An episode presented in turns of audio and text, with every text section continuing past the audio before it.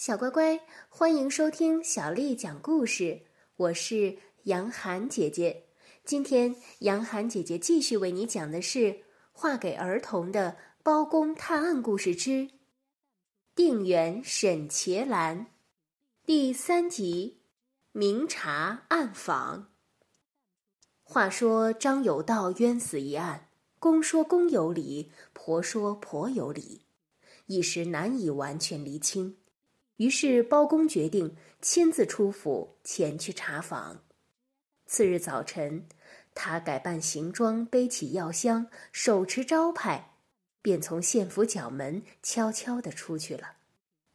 出了衙门，包公向七里村方向一路行去，谁知走了一天，竟然没有丝毫收获，只落得个无人问津、饥肠辘辘的下场。心中不免一阵失望与烦躁。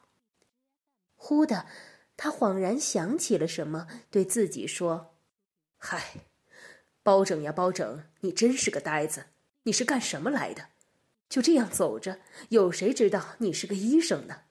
既然不知你是医生，又怎能打听出事情来呢？你实在是呆得可笑啊！”原来包公只顾思索，忘了摇自己手上的串铃了。这时想起，他连忙将铃摇起，口中叫道：“有病早来治，不要多延迟。乡亲们凡有疑难杂症，快来就医呀！”才开始摇铃念词，可巧不远处一个老婆子便对他说道：“先生，这里来，这里来。”包公一听，连忙趋前问道。是老妈妈您在唤我吗？可不是嘛，只因我家媳妇身体有病，想求先生医治医治。既是如此，请老妈妈引路吧。老婆子将包公引进柴门，把门合上。包公一看，这院内只有三间草房，满院柴草，其扫破旧，便知道是一户苦寒人家。入了草房，放下药箱，又把招牌靠墙放好。包公便问：“老妈妈贵姓啊？”老婆子说：“我家姓尤，当家的早已作古，只有一个儿子，叫尤狗儿，在大户陈英杰家做长工。只因我的儿媳妇得了病有半个月了，她的精神很差，吃的又少，午后还会发烧。”所以我请先生来，给他把脉，吃点药。说着，便将包公带到了媳妇榻前。且说包公替妇人看病，虽然是私房，但他素来便有真才实学，对于医术也稍有涉猎。只见他执起妇人的手，按着脉，细心数算。一会儿，他对老婆子说。令媳妇的病是因气恼所致，若不趁早医治，将来恐怕要转成严重的痨病啊！老婆子连忙说：“先生真是神医啊！我媳妇这病正是因为气恼所致啊。”包公说：“即使如此，便请老妈妈将令媳妇的病因详细说明，我也才好开方用药啊。”老婆子说：“哎，是这样的，我那儿子有狗儿在陈大户家里做长工，平日多亏大户帮忙给些银钱，一家子才能够勉强糊口度日。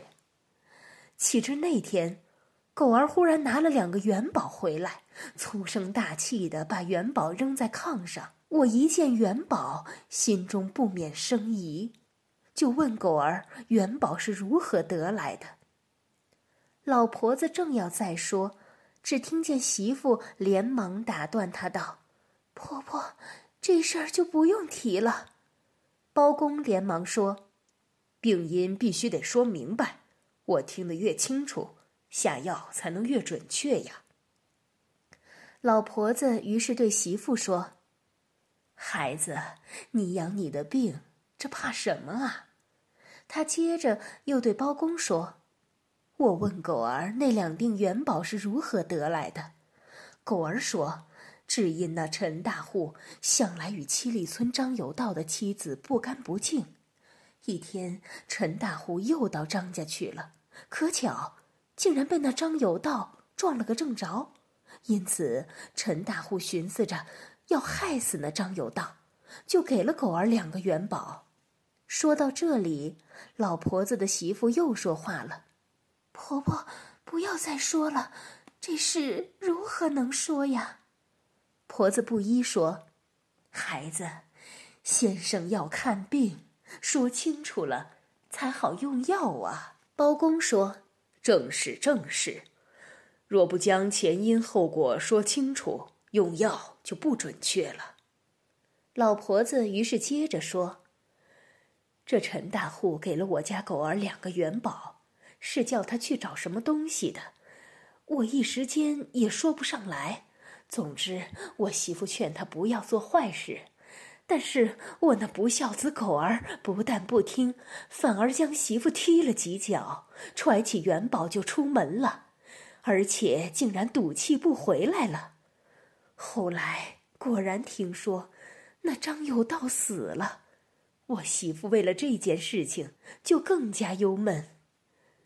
这就是得病的原因呀！听了老婆子的陈述，包公立刻提笔写了药方交与他，顺势又问道：“老妈妈，你儿子做成了这事儿，难道陈大户没有再给其他谢礼吗？”老婆子说：“听说他答应给我儿子六亩地呢。”包公问道：“这六亩地可有字据？哪有字据呀？”说不定他会赖着不给呢。包公说：“怎可如此？替他办了这样的事，如果没有字据，将来如何是好？也罢，待我替你写张纸，日后要是官家找你问话，你便拿着这张纸问那陈大户要那六亩地。”真是乡下人容易哄骗。老婆子当下乐不可支地说：“多谢先生。”只是家里没有纸，可怎么办呢？包公说：“不妨，我这里有纸。”随即打开药箱，拿出了一张纸来，立刻就写，交给了老婆子。老婆子又是弯腰又是作揖，深深致谢。小乖乖，今天的故事就为你讲到这儿了。如果你想听到更多的，中文或者是英文的原版故事，欢迎添加小丽的微信公众号“爱读童书妈妈小丽”。今天要为你读的是宋朝诗人翁卷写的《乡村四月》。《乡村四月》，宋·翁卷。绿遍山原白满川，子规声里雨如烟。乡村四月闲人少，才了蚕桑又插田。乡村四月，宋·翁卷。绿遍山原白满川，子规声里雨如烟。乡村四月闲人少，才了蚕桑又插田。乡村四月，宋。翁卷，绿遍山原白满川，子规声里雨如烟。乡村四月闲人少，才了蚕桑又插田。小乖乖，晚安。